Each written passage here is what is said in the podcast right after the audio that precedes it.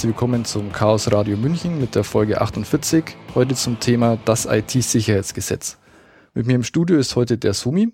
Servus, guten Abend. Und äh, ja, du bist ein bisschen Experte in dem Thema, bist da irgendwie technisch oder beruflich reingerutscht. Genau, genau. Also ich bin ähm, IT-Berater im Bereich Business Continuity Management und da ist es natürlich immer wichtig, ja, die externen Anforderungen, nenne ich es mal, seien es jetzt Gesetze oder Richtlinien, Vorgaben, Standards zu kennen. Also dich äh, werben quasi Firmen an, wenn sie irgendwelche sagen, okay, wir haben jetzt, suchen jetzt, wir müssen jetzt irgendwelche gesetzlichen Richtlinien einhalten und dann rufen sie dich an und sagen, mach mal bitte für uns. Oder oder bist oder ja, also ähm, beim Business Continuity Management geht es halt darum, wenn was passiert, wie kann man dann reagieren, damit ähm, okay. möglichst schnell der der Katastrophenfall behoben wird. Mhm. Das heißt, es ist also eine proaktive Einbindung von mir, dass ich halt ja, den Kunden erkläre, wie das abläuft, Alarmierungspläne und sowas. Ah, okay. Ja, klingt dafür schon interessant. Okay, ja, dann kommen wir zur wichtigsten Frage, ähm, worum es geht heute. Äh, was ist denn das IT-Sicherheitsgesetz? Ja, das IT-Sicherheitsgesetz ähm, heißt offiziell Gesetz zur Erhöhung der Sicherheit informationstechnischer Systeme. Okay, ähm, klingt jetzt echt komplex. Ist komplex, deswegen wird es ähm, ja eigentlich schon abgekürzt zum IT-Sicherheitsgesetz. Beim IT-Sicherheitsgesetz geht es ganz einfach darum, dass ähm, das Bundesinnenministerium im Zuge der beschlossenen Cybersicherheitsstrategie ganz einfach die ja, Firmen beziehungsweise Behörden und kritische Infrastrukturen dazu zwingen möchte, IT-Sicherheit aufzubauen und dort zu investieren. Okay, das heißt quasi, das Innenministerium äh, ist, hat das, gibt es Gesetz, das, ging das dann auf den Bundestag oder? Grundsätzlich ähm, sieht es so aus, ähm, das Gesetz ist unter Mitwirkung des äh, Bundesamtes für Sicherheit in der Informationstechnologie, kurz BSI, entstanden.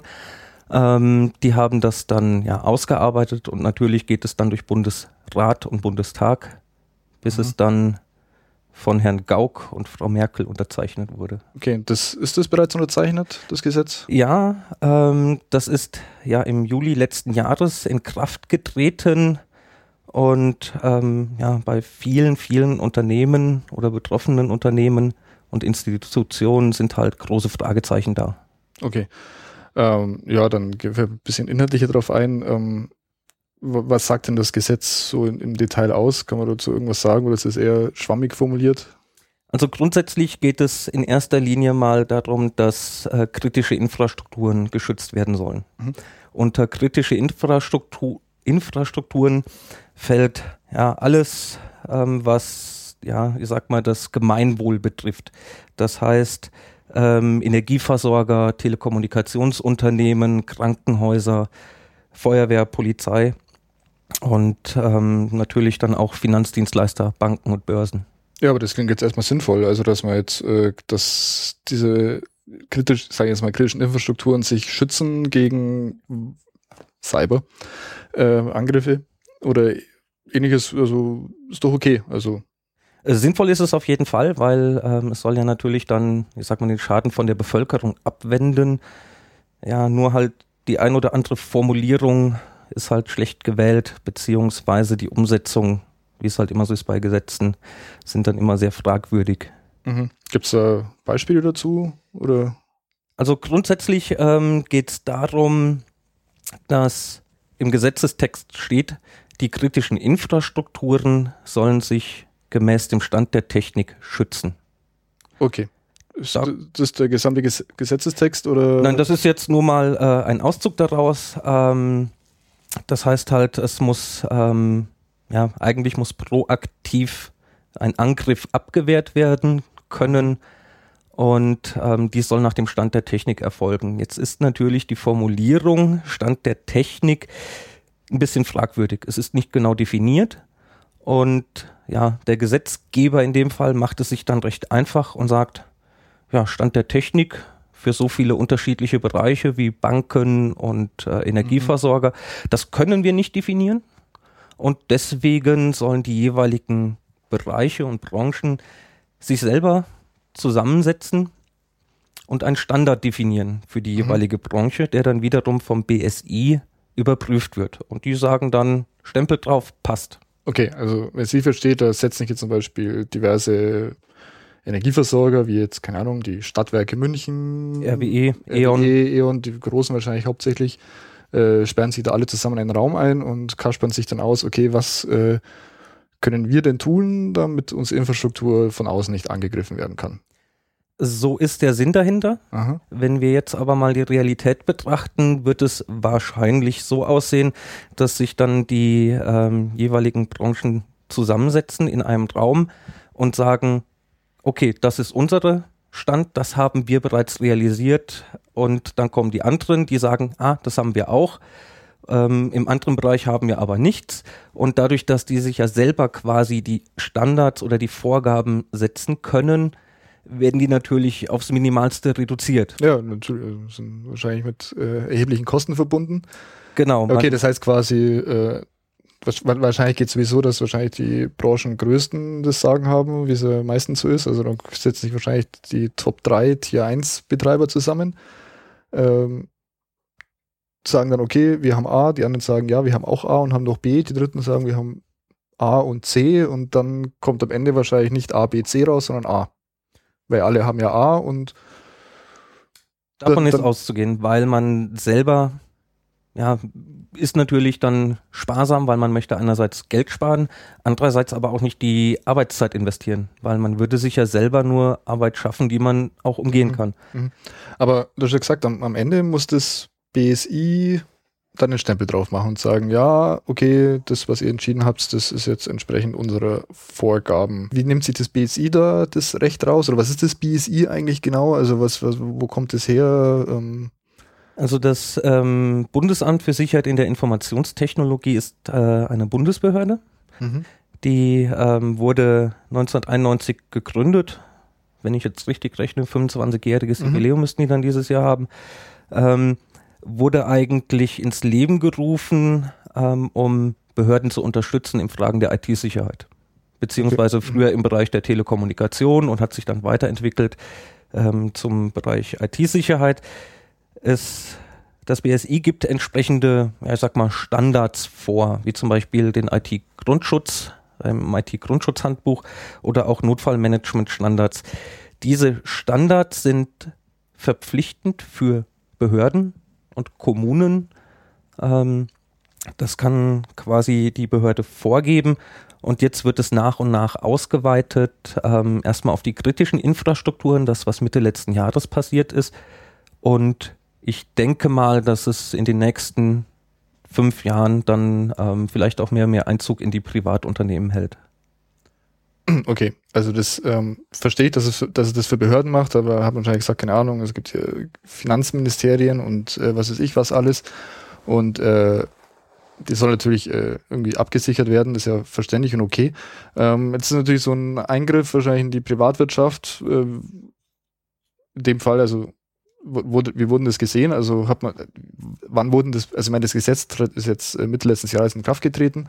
Ähm, ab wann hat, hat sich denn abgezeichnet, dass es sowas geben könnte? Oder dass, wann wurden das Firmen bewusst, dass es da bald irgendwas auf sie zurollt? Also wie lang war da die Vorbereitungszeit? Ähm, grundsätzlich ist es so, dass es ähm, den, ich nenne es jetzt mal Vorläufer von dem IT-Sicherheitsgesetz schon mehrere Jahre gab, ähm, 2007, wenn ich mich richtig erinnere.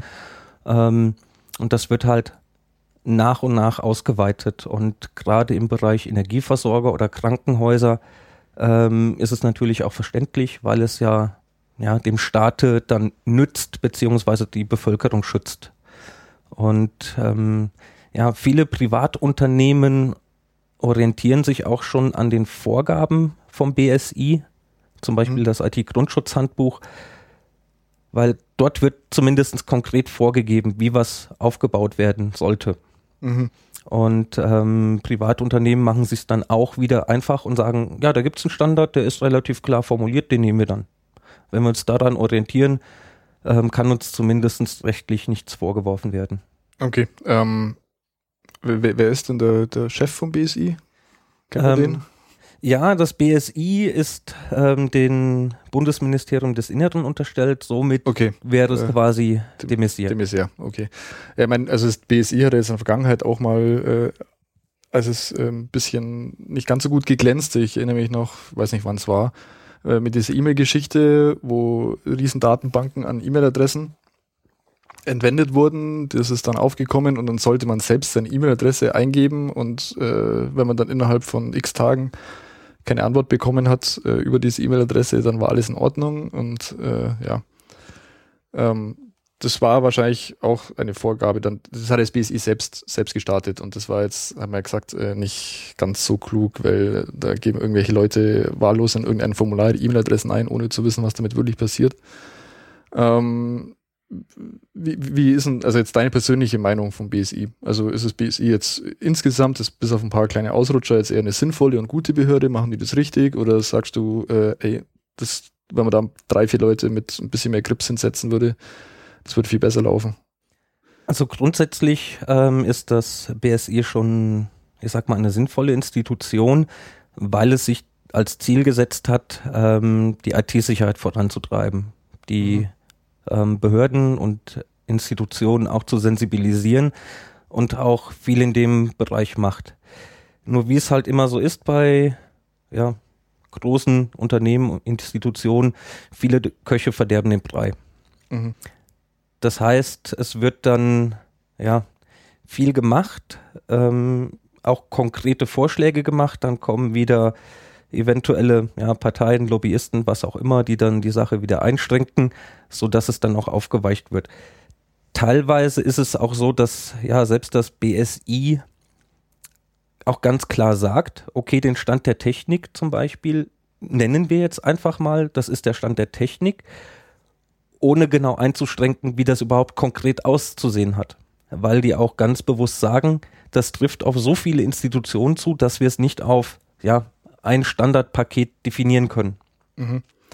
Aber, aber, wie ich es jetzt verstanden habe, ähm, als es noch nur für Behörden zuständig war, war das so. Da hat das BSI die Vorgaben gemacht und die Behörden mussten sie einhalten. Genau, genau. Und das fängt mit Kleinigkeiten an, wie zum Beispiel eine Firewall zu konfigurieren, ist, da ist es auch recht detailliert beschrieben. Mhm. Also gibt es dann Handbücher für den, dann sitzt in der Gemeinde in Hintertupfing, sitzt in der ITler und äh, liest sich das Handbuch durch und so den Router entsprechend konfigurieren. Genau. Okay. Genau. Ja.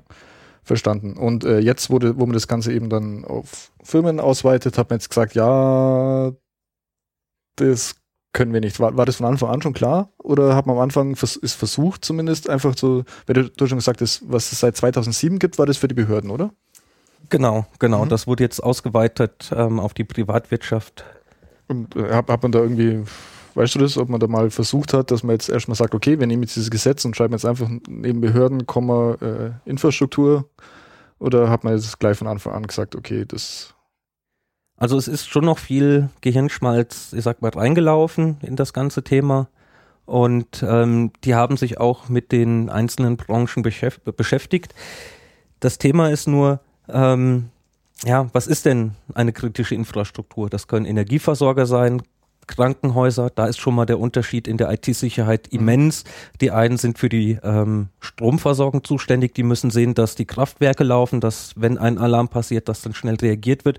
Bei Krankenhäusern geht es darum, ja, Datenschutz, Datensicherheit ähm, und natürlich dann auch um Menschenleben.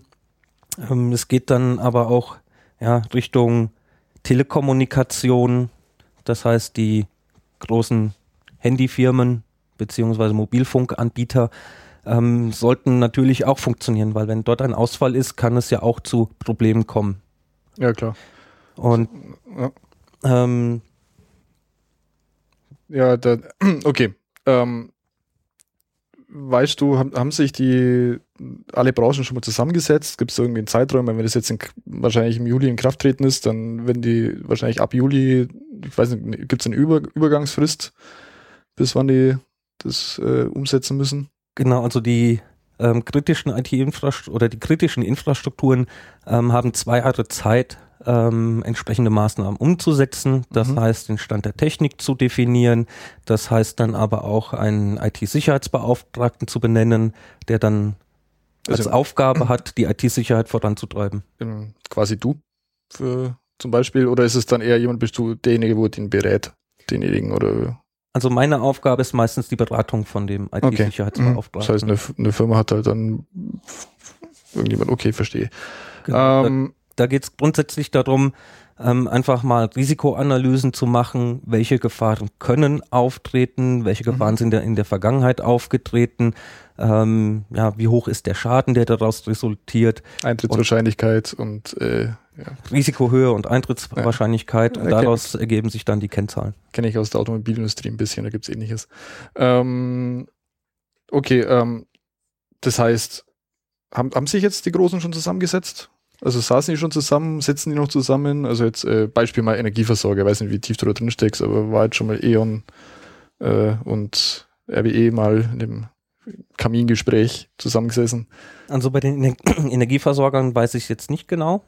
Ich wage mal die Behauptung, dadurch, dass es schon längerfristig bekannt war, dass es überarbeitet wird, weil ein Gesetz entsteht ja nicht von dort auf morgen, dass die schon seit mehreren Monaten, wenn nicht sogar Jahren zusammensitzen, um einfach die strategische Ausrichtung zu ja. besprechen. Ja. Okay, ja, also wie gesagt, das haben wir vorhin schon besprochen, wie man sich das vorzustellen hat, dass die dann natürlich dann den kleinsten gemeinsamen Nenner nehmen. Ähm, wie ist denn jetzt so dein Gefühl dazu, zu diesem kleinsten gemeinsamen Nenner? Ist der wahrscheinlich eher ausreichend? Also ist der jetzt über oder unter dem Niveau, was jetzt äh, Behörden leisten müssen? Oder äh, wie, wie, siehst du das? Ja, das Problem ist äh, mit dem Stand der Technik, wenn man den selber definiert, wird er eher minimalisiert. Ähm, das heißt, man nimmt eh nur das als Stand der Technik an, was eh schon eingesetzt wird. Mhm, das heißt, es ist keine proaktive Vorgehensweise. Sinn hinter dem Gesetz ist es natürlich, die IT-Sicherheit zu verbessern und weiter voranzutreiben. Allerdings ähm, sieht es so aus, dass dann quasi die Firmen nur sagen, das ist jetzt der Stand der Technik und es geht nicht darum, die IT-Sicherheit proaktiv zu stärken, die Systeme zu härten oder auch besser abzusichern. Mhm. Ähm, Gibt es da Beispiele dazu? Also jetzt, keine Ahnung, ein bisschen was Verständliches, was muss jetzt so ein großes Unternehmen tun? Firewall hast du schon genannt, dass sie einrichten müssen. Also müssen die auf allen Rechnern Virenscanner installieren oder ist da auch sowas vorgeschrieben oder? Also es gibt keine konkreten Maßnahmen, die dort im Gesetz drinstehen. Es mhm. heißt halt der Stand der Technik. Ja, ja, Und wenn es halt Stand der Technik ist, ein Viren, eine Antivirensoftware einzusetzen, dann muss das auch gemacht werden. Jetzt fängt es da aber schon wieder an äh, mit äh, Antivirensoftware. Welchen Stand muss denn diese Software haben? Ja. Jeden Tag, Den jede Woche kommen neue Systeme raus. Da ja. fängt es dann schon wieder an, schwierig zu werden für die IT-Sicherheit in den jeweiligen Unternehmen. Ähm, zum Beispiel muss man immer das aktuellste Update haben, mhm. um die neuesten Viren abzusichern. Oder kann es auch sein, dass dieses Update natürlich auch Fehler enthält? Okay, da braucht, also ist, ist, ist da vorgeschrieben, dass sowas überprüft wird? Also Nein. muss, muss, also ich muss als Teamsunternehmen jetzt nicht irgendwie erstmal äh, in einem Testnetz irgendwie alles laufen lassen und dann. Nein. Okay. Ähm, um ein konkretes Beispiel mal zu nennen, ähm, wir haben ja 2016, ist ein Schaltjahr. Mhm. Ähm, am Düsseldorfer Flughafen ist am 29.02. quasi der eine Schalttag in diesem Jahr ähm, zum Ausfall gekommen. Und zwar sind dort 1200 Gepäckstücke liegen geblieben, weil die okay. Verteilsoftware mit diesem zusätzlichen Tag nicht zurechtkam. Jetzt kann man natürlich sagen, okay, man stellt zusätzliches Personal dorthin, die bereinigt das dann alles und dann funktioniert's. Aber wenn man jetzt die Sache mal übertriebener anschaut, was ist, wenn das zum Beispiel bei den Fluglotsen passiert wäre? Wenn im Zwei-Minuten-Rhythmus die Flugzeuge starten und landen und auf einmal streikt das IT-System. Okay, jetzt nochmal ganz kurz. Ähm, das war jetzt kein Angriff. Also der 29. Februar, der hat, wurde jetzt nicht von irgendeiner bösen Macht eingeführt, um dieses äh, Chaos zu verursachen. Also es war jetzt quasi ein technisches Problem. Das war jetzt ein Programmierfehler, Softwarefehler, so eine Art äh, Jahr 2000 Problem in der heutigen Zeit. Ähm, äh, wird das quasi auch über dieses Gesetz mit abgedeckt. Also okay. Ja, genau, das, das, das gehört natürlich auch dazu.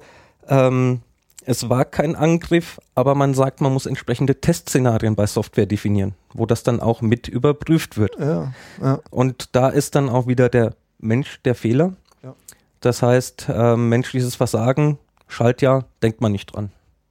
Okay, ja, das ist interessant. Ähm, wie, wie, wie, wie läuft das dann ab? Also, okay, es war jetzt definitiv ein, in dem Fall ein Verstoß gegen das IT-Sicherheitsgesetz oder, oder ein äh, es hat hier nicht gewirkt oder aus irgendwelchen Gründen ist hier was schiefgelaufen. Äh, was sind da jetzt die Konsequenzen daraus? Ähm, grundsätzlich ähm, sieht es so aus, ja, ein Verstoß ähm, ist es in dem Fall nicht.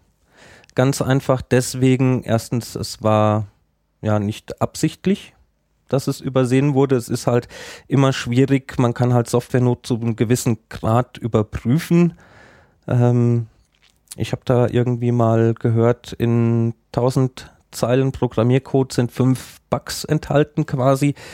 Ähm, sowas dann rauszufiltern ist halt einfach unwirtschaftlich für die Softwarehersteller. Mhm. Und ähm, natürlich wird dann immer auch die entsprechend günstigste Software genommen, weil es die wirtschaftlichste ist. Es muss halt die Funktion erfüllen und ja, IT-Sicherheit kostet nur Geld und deswegen wird es halt selten gemacht. Ähm, wichtig ist, dass äh, solche Sicherheitsvorfälle, auch wenn die nur Teilbereiche betreffen, auch wenn keine Menschenleben gefährdet sind, in solchen kritischen Infrastrukturen ähm, an das BSI gemeldet werden. Okay. Und auch entsprechend nachträglich ähm, entsprechende ähm, Überwachungseinrichtungen implementiert werden, dass sowas halt nicht nochmal passiert. Das heißt, man lernt aus der Vergangenheit. Okay, also jetzt in, in dem Fall war es recht deutlich, das ist jetzt wahrscheinlich nicht äh, zu verstecken gewesen, wenn 1200 Koffer plötzlich verschwinden an einem Schalttag. Dass jetzt passiert ist, da ich weiß nicht, gibt es das ähnlich wie bei äh, Atomunfällen so eine Skala auch oder so eine Ines-Skala oder sagt man einfach, okay, es war jetzt ein Schaden mit, da ist halt, oder ist es halt das und das passiert? Also so eine Ines-Skala ähm, gibt es nicht. Ähm, mhm. Von daher ähm, passt das schon. Das, gäbe es eine, wäre das wahrscheinlich jetzt hier eine Stufe 2 oder 1 oder 2. Okay. Ähm, wie, also die Anbieter von kritischer Infrastruktur, Betreiber kritischer Infrastruktur, wie jetzt hier zum Beispiel der Düsseldorfer Flughafen, sind also verpflichtet, das zu melden. Genau. Ähm, wenn sie das nicht tun, verstoßen, würden sie gegen Gesetz verstoßen, wahrscheinlich Strafe zahlen müssen und ähnliches. Ähm, jetzt, okay, wie wir schon gesagt haben, in dem Fall war es jetzt relativ deutlich. Ähm, denkst du, wenn jetzt irgendwie, wenn das jetzt, keine Ahnung, so die, wenn jetzt die Toilettenspülungen mal für fünf Minuten ausgefallen wären, wenn es 29. Februar war, äh, am Düsseldorfer Flughafen, meinst du, sowas wäre gemeldet worden? Oder ist, ist also entstehen durch die, für die Unternehmen da riesige Nachteile, wahrscheinlich ein riesen Tamtam an, oder wie, wie ist das, wenn, wenn sowas passiert? Grundsätzlich muss ähm, alles gemeldet werden, was ein Ausfall, ein ungeplanter Ausfall von der IT ist oder von Teilbereichen der IT also wirklich alles. Also wenn jetzt, keine Ahnung, wegen, äh, was weiß ich, einem kurzen Stromausfall äh, ein Server ausfällt, muss das dann gemeldet werden?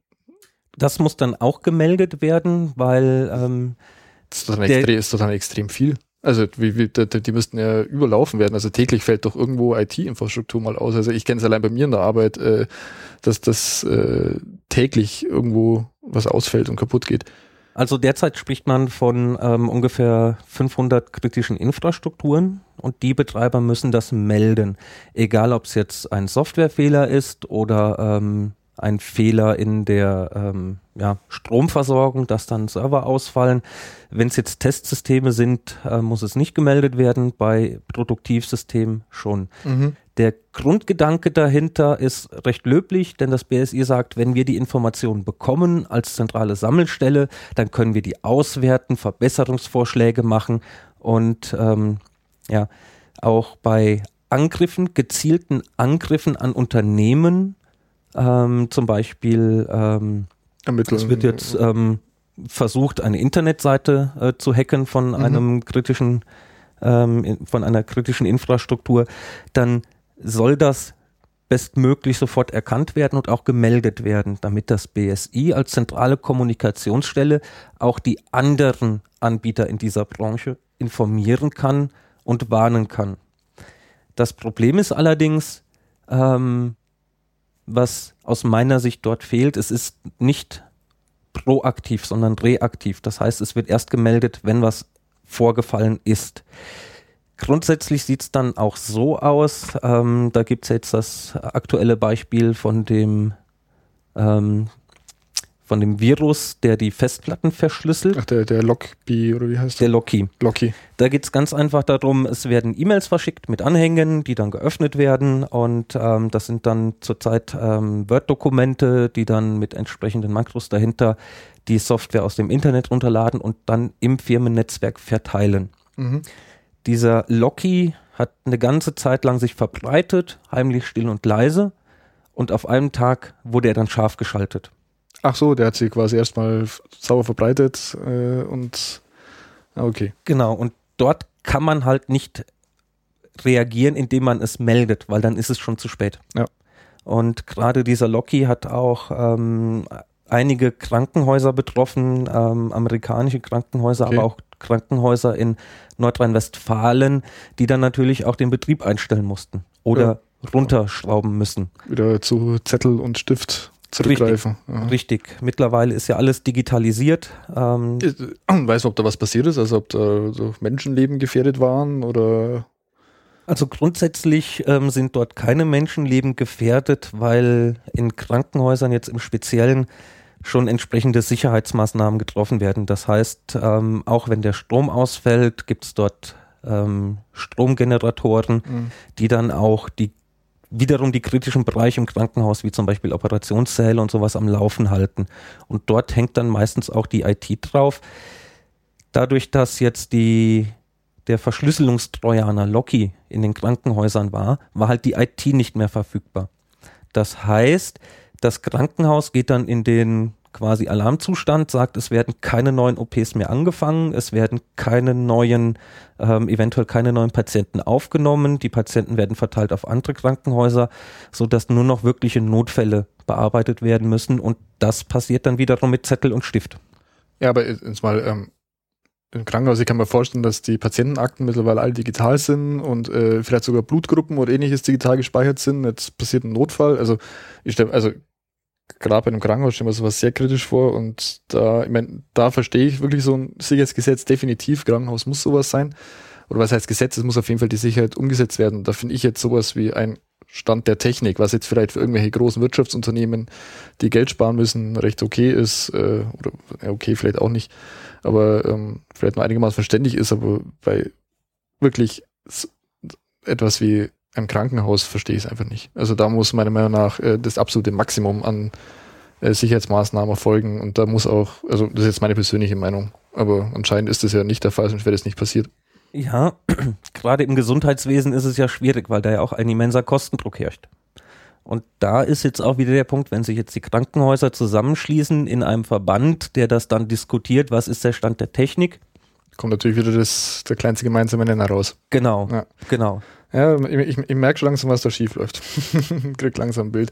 Okay, ich finde es interessant. Also ich habe jetzt hier noch ein paar ähm, Listen von kritischer Infrastruktur. Äh, okay, ein paar haben wir jetzt schon ab, äh, haben wir jetzt schon durch. Ähm, ich finde jetzt noch Ernährung und Ernährungswirtschaft recht interessant. Ähm, äh, heißt es, äh, jeder Bauernhof muss seine, kriegt, einen- kriegt einen Brief, wie er seine Fritzbox zu Hause konfigurieren muss? Oder wie, wo, wo, wo hört denn das auf bei sowas wie jetzt der Ernährungswirtschaft, die jetzt extrem groß ist? Das ist jetzt genau der Punkt. Also grundsätzlich heißt es, ähm, es darf kein, kein Schaden für die Allgemeinheit entstehen. Wenn jetzt ein Bauernhof ausfällt, ähm, ist es zwar schlimm für den Bauernhof, aber die Allgemeinheit ist davon nicht Mhm. betroffen. Aber gerade im Bereich ähm, Ernährung, äh, Ernährungswirtschaft und Lebensmittelhandel ist es schwierig. Das heißt, ähm, gehört jetzt somit ein Rewe, ein Aldi zu einer kritischen Infrastruktur, weil die die Leute mit Lebensmitteln versorgen.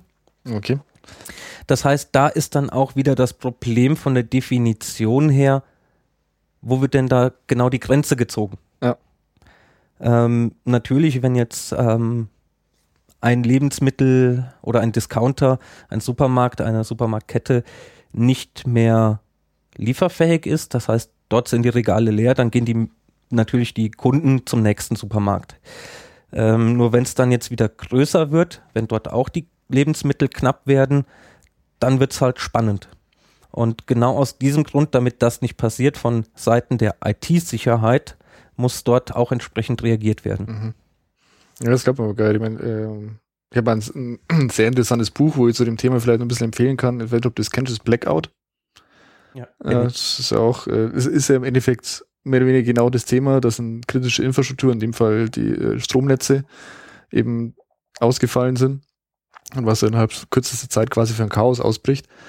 Ähm, ja, jetzt. Ähm, also was auch noch in dem Bereich mit reinfällt, ist natürlich die Wasserversorgung.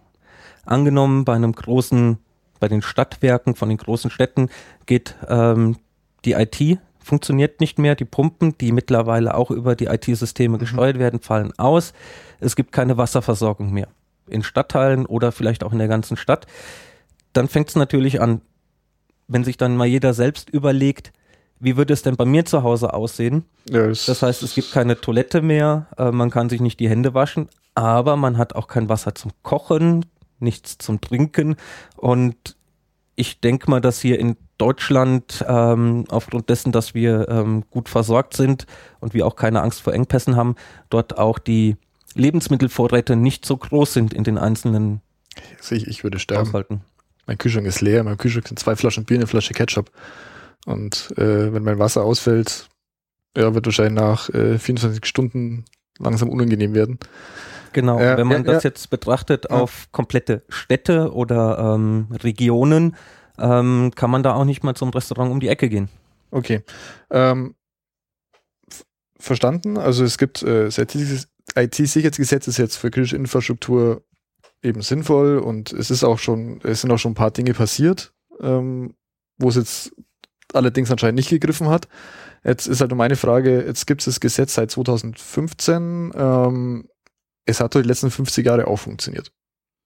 Also ich meine, ich, ich glaube, im engsten Sinne gibt es ja IT in äh, bestimmt schon seit 40 Jahren oder ähnlichem in kritischen Infrastrukturen, angefangen bei Kraftwerken und ähnlichem. Also wie ist man auf die Idee kommt, das plötzlich zu machen? Gab es da Vorfälle? Gab es da Gründe für? Ähm, natürlich ist es so, dass natürlich die IT mehr und mehr ähm, Einzug gehalten hat in sämtliche Bereiche, in die Steuerungstechnik von Produktionsanlagen. Dadurch ist es natürlich wichtiger geworden und schon vor Jahrzehnten gab es auch schon Hacker, die dieses Thema angegriffen haben. Mhm. Und das ist jetzt nur eine konsequente Weiterentwicklung, ähm, indem man halt gesagt hat, okay, es gibt dort Risiko durch Hacker, durch externe ähm, Risiken wie zum Beispiel Feuer oder Wassereinbruch, mhm. Datendiebstahl, Verschlüsselungstrojaner, alles das, was dazu gehört. Ja, also was ich jetzt so rausgehört habe, ist wahrscheinlich das Kritischste sogar äh, schlecht programmierte Software und dadurch entstandene Fehler.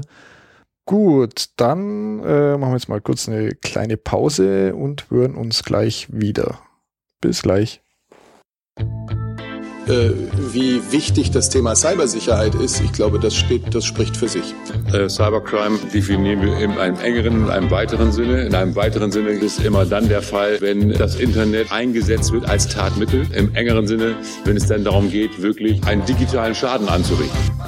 Cyber, Cyber, Cyber, Cyber, Cyberdialog, Cyber, Cyber, Cyber, Cyber, Cyberangriff, Cyber, Cyber, Cyber, Cyber, Cybersicherheit, Cyber, Cyber, Cyber, Cyber, Cyber, Außenpolitik, Cyber, Cyber, Cyber, Cyber, Cybermobbing, Cyber, Cyber, Cyber, Cyber, Cybercrime, Cyber, Cyber, Cyber, Cyber, Cyberstrategie, Cyber, Cyber, Cyber, Cyber, Cyberabwehr. Und hier bleiben wir übrigens am Ball, auch bei dem ganzen Thema Cyber und Umgang mit öffentlichen und privaten Datensammlungen. Ähm, zum Thema Cyber ist ja insgesamt ein sehr großes Thema. Ähm, wir haben auch offensive Fähigkeiten bei verschiedenen Bereichen, wo wir Cyber machen. Cyber Offense und noch viel wichtiger, Cyber Defense rücken auf der sicherheitspolitischen Prioritätenliste ganz nach oben. Unbekannte Hacker, unbe unbekannte Hacker hatten einen Trojaner eingeschleust und das ist ein Cyberdelikt im engeren Sinn. Auch vier Wochen nach einem Cyberangriff auf das Computernetzwerk ist noch immer nicht genau klar, welche Daten in fremde Hände gelangt sind. Ich glaube, das steht, das spricht für sich. Cyber, Cyber, Cyber, Cyber, Cyberdialog, Cyber, Cyber, Cyber, Cyber, Cyberattacke, Cyber, Cyber, Cyber, Cyber, Cybersicherheit, Cyber, Cyber, Cyber, Cyber, Cyber, Außenpolitik, Cyber, Cyber, Cyber, Cyber, Cyberspace, Cyber, Cyber, Cyber, Cyber, Cybercrime, Cyber, Cyber, Cyber, Cyber, Cyberstrategie, Cyber, Cyber, Cyber, Cyber, Cyberabwehr. Aus meiner Sicht ähm, werden dann wesentliche Trends schon klar. Äh, ein mehr in dem Bereich Cyber, ein mehr in dem Bereich Cyberdialog. Cyberattacke. Cyberstrategie. Cyberabwehr. Cyberangriff. Cybercrime. Cybermobbing. Cyberspace und Cyberaußenpolitik. Sie haben Polizei, wir haben deutsche Cybersicherheit. So, willkommen zurück. Bei mir im Studio ist immer noch der Sumi. Guten Abend. Und äh, ja, ähm, jetzt haben wir so viel über die Theorie und äh, teilweise Praxis gesprochen. Ähm, jetzt bist du ja quasi Experte in Sachen Cybersicherheit. Ähm, Gibt es irgendwelche Beispiele aus deinem Leben, wo du jetzt direkt Kontakt hattest, wo du dir vielleicht teilweise äh, die Hand an den Kopf gelangt hast?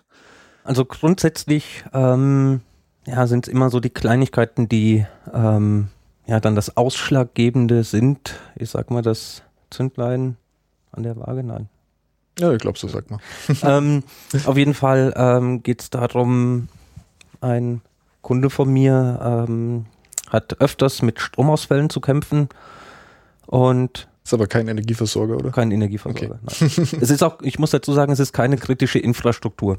Okay, aber Genau, und trotzdem ist das wieder ein plakatives Beispiel, denn es gibt dort ein Rechenzentrum, das ist dann auch mit einer unterbrechungsfreien Stromversorgung abgesichert. Das heißt, wenn der Strom weg ist, wird ja über Batterien quasi werden dann noch die IT-Systeme mit Strom versorgt. klingt ja erstmal sinnvoll. Klingt sinnvoll, ähm, ist auch Stand der Technik, hat mittlerweile jedes Unternehmen, jedes kleinste Unternehmen hat sowas eigentlich schon im Einsatz. Bei dem Kunden ähm, ist es dann schon etwas größer. Es gibt dort extra entsprechende USV-Räume, damit halt ähm, ja, noch die Systeme weiterlaufen, wenn der Strom ausfällt. Wie das dann immer so ist, es kommt dann zum Stromausfall und die Serversysteme laufen weiter. Mhm. Ähm, jetzt möchte dann aber trotzdem der IT-Administrator vom Kunden in das Rechenzentrum rein. Leider steht er vor einer verschlossenen Tür, denn natürlich sind die Türen äh, abgesichert mit einer Zutrittskontrolle, die natürlich dann auf ähm, ja, elektronischer Basis funktioniert, die allerdings nicht über die USV abgedeckt ist. Super, das sind dann quasi, also stell mir richtig vor, der St- Strom fällt aus, schreiende Server wollen gerne runtergefahren werden und Daten sichern oder äh, irgend und dann äh, steht der ITler vor dieser Glastür und donnert dagegen, wer nicht reinkommt. Genau. Ähm, Äh, okay, ja, da muss, muss es ganz kurz äh, äh, unsere Zutrittskontrolle hier im CCC, wir haben auch ein elektronisches Schließsystem. Ähm, das hat eine Batterie. Hält sogar, ich glaube, äh, wir haben es mal getestet, äh, wir können 24 Stunden ohne Strom, äh, ich glaube, bis zu 30 oder 40 Mal unsere Tür auf und zu machen. Nur mal so am Rande, also. Genau. Also grundsätzlich ist es ja so, dass die Server mittlerweile auch remote quasi aus der Ferne gesteuert werden können. Jetzt, wenn, wenn das Internet noch funktioniert. genau, wenn, wenn das noch funktioniert, dann ist genau der Punkt, was ist, wenn die Verteiler-Switche auch entsprechend Strom weg ist, dann laufen die Server weiter. Ähm, aber auch ähm, wenn die Systeme weiterlaufen, kommt es zu der lustigen oder kam es bei dem Kunden zu der lustigen Konstellation, die Klimaanlagen aufgrund des hohen Stromverbrauches waren auch nicht USV gepuffert. Das heißt, die Klimaanlagen haben sich abgeschaltet, aber die Server liefen weiter. Okay, und keiner ist in den Raum gekommen, um die Fenster zu öffnen. So ungefähr. Türen zu öffnen, äh, Ventilatoren hinzustellen. Auch wenn die Server dann äh, runtergefahren werden, gibt's halt in den entsprechenden Rechenzentren schon immense Hitzeentwicklung, ähm, die ja auch schon im Normalbetrieb schon an die Grenzen stößt, die Wärmebelastung in den Räumen. Mhm. Und dann ist es halt unausweichlich. In dem Fall beim Kunden ging's gut aus, aber das sind halt so die Beispiele, wo es halt wirklich einfach nur an der Zutrittskontrolle hängt. Aber der Stand der Technik wurde eingehalten. Genau. Insofern hat er das, äh, selbst wenn es eine kritische Infrastruktur wäre, hätte in dem Fall das Sicherheitsgesetz äh, erstmal nichts gebracht. Aber es wäre ein meldepflichtiger Vorfall gewesen, vermutlich, oder? Es wäre dann wahrscheinlich ein meldepflichtiger Vorfall gewesen. Die IT-Systeme haben zwar weiter funktioniert, aber die IT-Systeme, die Applikation konnten vom User nicht weiter genutzt werden. Ja, interessant. Genau, dann ähm, gibt es natürlich auch das Problem, ähm, einer meiner Kunden ist ein, ja, ich nenne es jetzt mal spezialisiertes Klinikum. Das heißt, es ist nicht für ähm, allgemeine Gesundheitsdinge zuständig, sondern ähm, nur für einen gewissen Fachbereich. Schönheitsoperationen. Zum Beispiel. und ähm, da ist jetzt der Punkt, obwohl es offiziell ein Klinikum ist und somit dem ja, Gesundheitswesen angehört, ist es sich selbst aber nicht sicher, ob es eine kritische Infrastruktur ist. Weil dann die Aussage kommt, ja, wir sind ja nur eine Fachklinik, Und- und- wir und- machen ja keine Grundversorgung und wenn was passiert, gehen die ja eh ins Krankenhaus ein paar Kilometer weiter. Oh scheiße, wir haben ein Virus im System, wir können keine Brüste vergrößern. Ja, ich mir. Okay, ja, okay, würde ich jetzt auch mal eher als äh, mittelkritisch sehen, aber okay. Natürlich, natürlich, wenn, natürlich, wenn, wenn was passiert, während, während Operationen, ist natürlich dann auch schlecht, also, aber es ist halt natürlich die Frage, ob die jetzt, ob das jetzt kritisch ist oder, ja, okay. Ja, das, das Problem ist ähm, hier auch wieder die Definition. Ja. Fällt es jetzt unter das IT-Sicherheitsgesetz oder nicht? Ja. Ist Ja. es an das Una- Gesetz unabhängig, un, unabhängig von dem, davon sollten sie natürlich trotzdem auf die äh, sichere Infrastruktur achten. Richtig, da äh, kleine Anmerkung von meiner Seite. Ähm, IT-Sicherheit ist ja immer recht wichtig und das BSI ähm, hat in einer Stellungnahme zu dem IT-Sicherheitsgesetz gesagt, grundsätzlich ähm, ist es ja nicht mit Mehrkosten verbunden, weil IT-Sicherheit ist ja eh schon wichtig für den, fürs Unternehmen, für die kritischen Infrastrukturen und die Institutionen, die jetzt äh, ja, Geld investieren müssen, die haben es halt in der Vergangenheit verpennt. Jetzt müssen sie es halt nur nachholen. Mhm. Ja. Einfache Betrachtungsweise. Ja. Und dann sitzt du da und äh, hilfst ihnen dabei. Genau. Dann gibt es dann Risikoanalysen, ähm, was mich jetzt ähm, ja auch mal bei einem Kunden gewundert hat. Ähm, es ist eine Bank, also das ist jetzt ja kein ähm, Problemfall im Sinne des IT-Sicherheitsgesetzes, aber die machen Kreditbewertungen noch auf DOS-Basis, auf 16-Bit. Das ist dann so ein bisschen Management by Obscurity. Das Gute ist, da gibt es keine Viren mehr dafür wahrscheinlich. Genau. keine aktiven Würmer, die sie verbreiten über DOS. Richtig. Ähm, das sind halt so Sachen, das darf zukünftig äh, auch nicht passieren. Angenommen, Das, Kreditanträge äh, werden falsch bewertet, das äh, Bank, ja klar, die also ist das, Bankgenossenschaft ge- kommt in Schräglage, ähm, wird dann eventuell geschlossen, übertrieben gesagt. Ja, dann kommen halt die Fragen. Warum wurde das nicht erkannt? ja, ich, Wie konnte also, das passieren? Er ist wahrscheinlich. ähm, ich bin, ich bin mal gespannt, also wie das jetzt. Ich meine, sowas so mit 16-Bit alter Software, das ist ja das klassische Jahr 2000-Problem, das ja Gott sei Dank nicht so kritisch eingetreten ist, weil man gut vorbereitet war. Hat ja, ich glaube, es sagt ja immer jeder, ja, Jahr 2000, die Welt geht unter, aber ist ja gar nichts passiert, weil äh, es war ja alles nur ein riesen Hoax und Jahr 2000-Problem gibt es nicht. Ähm, das stimmt auch nicht, das Problem gab es ja wirklich. Also ich Ähm, kann mich noch dran erinnern, dass wir vor dem Fernseher saßen und geschaut haben, was passiert denn in Australien, weil die vorher Ja. über der Datumsgrenze Ja, waren. das war bei mir auch so. Ich war da gerade 18 und äh, ich habe tatsächlich damals, wir haben eine Party bei mir zu Hause gefeiert, wir haben damals die ähm, äh, Badewanne voll Wasser laufen lassen. Wo wir wieder bei dem Ener äh, Ja. Ernährungswirtschaft von eben wären. Ja, naja, Wasservorräte sammeln. Ja, was man nur vorstellen kann, ist, wie, wie ist das eigentlich? Ähm, klar, jetzt ist die Infrastruktur sicher und so weiter. Ich meine, ich habe halt auch ein großes Unternehmen, da kenne ich das auch. Ähm, wir müssen uns ja auch alle einmal im Jahr dieses berühmte Video anschauen, wo die äh, nette Dame am Auto vorbeiläuft, einen USB-Stick ähm, am Boden findet und ähm, in ihren Laptop steckt und dann plötzlich der böse Totenkopf den Bildschirm kommt. Das, das ist ja so ein Standardvideo, was wahrscheinlich viele kennen. Ähm, ist, ist, ist, ist sowas, fällt sowas auch darunter? Also es sind jetzt äh, quasi die, die, Mensch, die menschliche Lücke nicht im IT-Bereich, sondern der ganz normale Mitarbeiter, wird das da auch betrachtet? Ähm, das ist auch ein Bestandteil von dem IT-Sicherheitsgesetz. es heißt nämlich im Gesetzestext, es müssen technische Maßnahmen getroffen werden und auch organisatorische Maßnahmen. Mhm. Und zu organisatorischen Maßnahmen gehört natürlich auch Schulung und Weiterbildung der Mitarbeiter hinsichtlich Datenschutz, Datensicherheit, ähm, aber auch ja, Rollenberechtigungssystemen, wer hat Zugriff auf welche Daten. Ähm, das fällt dann unter den Bereich Vertraulichkeit, Authentizität und Verfügbarkeit der Daten. Ähm, da gibt's natürlich auch immer wieder die ja, kuriosesten Sachen. Ähm, ja, klar, der Klassiker schlechthin, gefundener USB-Stick. Ähm, bei Also das passiert doch nicht wirklich. ähm, ich weiß es nicht genau. Also ich habe speziell jetzt beim USB-Stick auch noch nicht den Fall gehabt, dass das wirklich so vorkam, gerade weil es so ein klassisches Beispiel ist, was immer herangezogen wird, dass die Leute es mittlerweile kennen. Das ist ähnlich wie beim Führerschein, die, äh, wenn der Ball vom Park in ein Auto vorrollt, dass man so verbremsen soll, wie die Kinder näher kommen. Genau, was ich Was, mal, was, was mir schon zweimal passiert ist. ähm, was mir mal bei einem Kunden passiert ist, ähm, da hat dann der IT-Leiter mal ein bisschen aus dem Nähkästchen geplaudert. Er hatte in einer Abteilung immer wieder Probleme mit einem Virus. Er ist dort hingegangen, hat den Virus beseitigt und in unregelmäßigen Abständen war der wieder da. Keiner wusste, wo er herkommt. Ähm, die haben auch ein Anti, eine Antivirensoftware im Einsatz gehabt. Ähm, dann sagt halt auch der IT-Leiter, okay, lieber Mitarbeiter, wenn ihr das nächste Mal sowas habt, dann ruft mich. Ich will mir das anschauen. Sobald eine Meldung kommt, sagt mir Bescheid. Ja, irgendwann war es dann soweit. Ähm, die Abteilung meldet sich, der IT-Leiter geht dorthin und ja, dann stellt sich heraus, die haben eine Digitalkamera gehabt.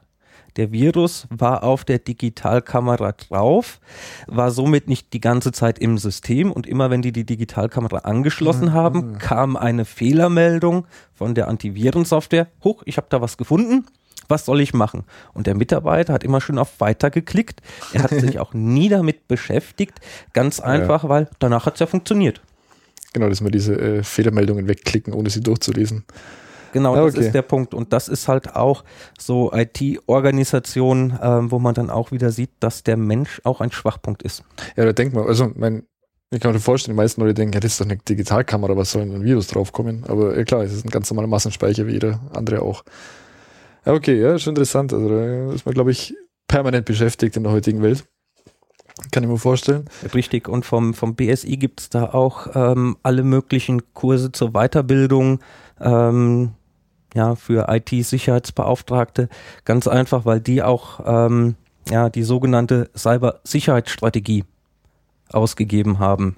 Ähm, Äh, die, die, beziehungsweise die was? Nochmal, die Cyber-Sicherheitsstrategie. Die Cyber-Sicherheitsstrategie, genau. Ähm, das schöne, tolle Wort, was wir so mögen, Cyber, ähm, wo keiner genau weiß, was es genau bedeutet. Irgendwas mit dem Internet. Ähm, das ist ganz einfach ähm, ja, von dem Bundesinnenminister, von Thomas de Maizière, eine Strategie, eine Sicherheitsstrategie, die er vorgelegt hat. Das heißt, es ist kein Gesetz, es ist quasi so ein Vorhaben, was er so die nächsten Jahre machen möchte. Und da geht's halt um den Schutz der kritischen Infrastrukturen, das, was wir jetzt haben mit dem IT-Sicherheitsgesetz. Es geht aber auch um generelle Themen wie den neuen Personalausweis, wie wird er sicher gemacht. Ähm, es geht dann Okay, ja, ja, ja. ähm, es geht dann auch darum, Achtung, jetzt wieder festhalten, um das nationale Cyberabwehrzentrum. Entschuldigung, ich stelle mir gerade diesen irgendwo unten in dem Bunker, in dem Keller, diesen großen Raum mit dem großen runden Tisch drin, wo dann der de Maizière mit seinen Angestellten sitzt und den, die, die Codes für die Cyberabwehr eingibt. Ja, ähm, aber ganz so, ja, ich sage jetzt mal romantisch wird es wahrscheinlich nicht aussehen, so wie wir es uns vorstellen. Ähm, da geht es halt ganz einfach darum, ähm, dass das Nationale Cyberabwehrzentrum, was ja ein Verbund ist von mehreren Bundesministerien unter der Führung vom ähm, BSI, ähm, Bundesamt für Sicherheit in der Informationstechnik, ganz einfach den Bevölkerungsschutz voranzutreiben. Ähm, grundsätzlich hier auch wieder ein sehr, sehr schöner Hintergedanke, dass halt ähm, ja, Gefahren, Bedrohungen aus dem Internet ähm, abgewehrt werden sollen, dass es koordinierte ähm, Abwehrmaßnahmen gibt. Nur halt auch die Umsetzung sieht halt wieder schwierig aus. Ja, je. Ja, das finde ich witzig, Entschuldigung. Ähm, okay, ja, die Cyberstrategie. Und schauen wir mal, was wir alles noch damit erleben werden. Ähm, so, jetzt habe ich noch einen kleinen interessanten Gedankengang. Ähm, der Thomas de Maizière als äh, Innenminister ist ja dem das BSI untersteht. Ist ja derselbe Thomas de Maizière, der jetzt äh, mal wieder unseren äh, Staatstrojaner ins Feld geschickt hat und freigegeben hat. Okay, wie verträgt sich ein staatlicher Trojaner, der Systeme befallen soll, um die auszuspionieren, mit einem äh, Sicherheitsgesetz und einem Schutz äh, vor Trojanern, die Systeme ausspähen? Das ist jetzt genau der Punkt. Ähm, das BSI ist jetzt quasi, ja, ich sage jetzt mal keine unabhängige Bundesbehörde, weil sie als BSI an sich dem Bundesministerium des Inneren ähm, unterstellt ist. Und ja, das ist halt so, da fehlt so ein bisschen die Unabhängigkeit. Mhm. Das heißt, der Staatstrojaner hat ja quasi die Absicht, in Systeme reinzudringen und zu schauen, was gibt es denn da? Oh, Terrorabwehr, wir müssen reagieren. Aber andererseits hat natürlich das, das BSI die Aufgabe auch, solche Systeme zu härten, dass das halt nicht passiert. Ja, eben, also das ist, quasi mehr oder weniger eine dieselbe Institution baut eine Hintertür in ein System ein, vor der es gleichzeitig zu schützen versucht. Also das, das ist eigentlich ein Widerspruch in sich, weil wie wir erklärt haben, jede Hintertür, auch wenn sie nur für nur in Anführungsstrichen für Terrorabwehr äh, oder irgendwas eingesetzt wird, nie für irgendwas anderes. Eine Hintertür ist eine Hintertür und die kann jeder öffnen. So ist es einfach. Ja, das sind jetzt natürlich Mutmaßungen von uns, dass die sich eventuell absprechen. Äh, ich will es auch nicht ganz abstreiten, aber offiziell wird es natürlich zurückgewiesen. Ähm, auch wenn dort keine direkte Zusammenarbeit stattfindet in den Bereichen, ist es halt immer noch, es hat so einen fahlen Beigeschmack, dass das äh, ja, ähm, BSI nicht eigenständig ist, sondern so nach dem Motto Obersticht unter, eventuell auch ähm, Anordnungen empfangen könnte, um es mal so zu sagen. So nach dem Motto jetzt, äh, macht so bitte eure Hintertürchen in der und der kritischen Infrastruktur auf, wir müssen da mal reingucken, wir müssen jetzt mal kurz die ganzen Patientenakten von den bösen, bösen Terroristen angucken. Das wäre natürlich ähm, theoretisch die Möglichkeit. Ja. Ähm, das ist natürlich der Punkt. Ähm, alles, was technisch machbar ist, wird da auch dann gemacht. Mhm. Ähm, Richtung Überwachungsstaat, auch wenn es dann ähm, vom ja, der Bundesrepublik Deutschland ähm, immer verneint wird, aber man weiß ja nie, wer zukünftig eventuell an der Macht wäre.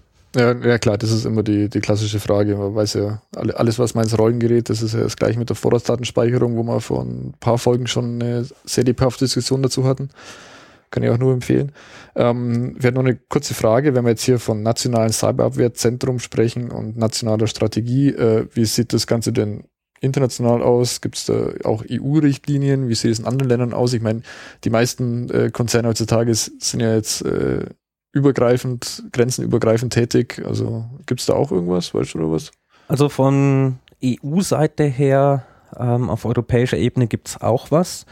Ähm, die EU sagt in dem Falle, uns interessiert es nicht, was die einzelnen Staaten machen, es sei denn, irgendwas passiert, was auch einen Mitgliedstaat betrifft. Das heißt, ähm, zum Beispiel die Energiekonzerne sind ja miteinander verbunden, vernetzt, es wird Eben Strom von Frankreich eingekauft, ja. nach Polen verkauft. Ähm, sollte es jetzt dazu ähm, einem Systemausfall kommen in einem kleinen Kraftwerk, kann das natürlich wie eine Kaskade sein, und äh, sich natürlich auch auf andere Länder ausweiten. war, war ja erst vor ein paar Jahren, als äh, E.ON da diese Leitung fälschlicherweise abgeschaltet hat äh, und da was schiefgelaufen ist und dann wir plötzlich das Verbundnetz sich in drei Netze geteilt hat und in halb Europa ein großer Stromausfall war. Genau, oder auch in Amerika, da passiert das also, ja auch gerne da, mal, dass da so der halbe. Eben, aber da, da macht doch ein nationales Sicherheitsgesetz in dem Fall überhaupt keinen Sinn, wenn wir jetzt sagen, ja, unsere Infrastruktur in Deutschland ist sicher und in vielleicht so, sogar in der EU und in der Schweiz läuft was schief und plötzlich ist das Verbundnetz zusammengebrochen. Das ist genau der Punkt. Ähm, es ist halt, ja, irgendwo muss man natürlich anfangen und es ist natürlich schön, wenn die EU sagt, ähm, wir müssen uns gegenseitig absichern, wir müssen darauf achten, dass sowas nicht passiert.